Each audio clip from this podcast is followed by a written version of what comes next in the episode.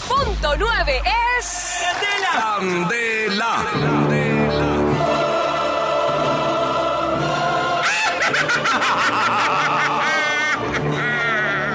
¿Sí asustaron? Pues llegaron las preguntas sin respuesta. Quasimodo, pase usted. Gracias, hijita. Gracias, hijita. Llegó el ídolo, el hombre de la resistencia. Soy el hombre de la resistencia porque me resisto a responder preguntas sobre violaciones y falsos positivos. Evasivo. Me resisto a creer que en el gobierno santo se haya caído el puente de Chirajara y se haya caído el rating de RCN. Increíble. Me resisto a creer que suspendan el...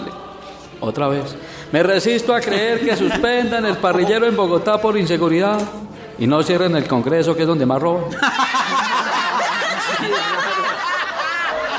Anoche, mientras le miraba los tatuajes a Marvel en el canal. Ya se hizo En el canal allá 1, en el canal 1, hijita. En el, en el canal 1, en el canal 1, hijita. Donde lo sé todo, pero lo muestran todo. Me surgieron unas preguntas a las que no les encontré respuesta. A ver si ustedes me pueden ayudar, hijitos. Primera pregunta. ¿Sería que el puente de Chirajara se cayó porque se le derritió la mermelada que le echaron? Muy bueno. Si a Santos se le cayeron los contratos con Odebrecht, si se le cayó el puente de la vía Villavicencio, ¿por qué no se le cae la estructura con las FARC? Oiga, ¿verdad?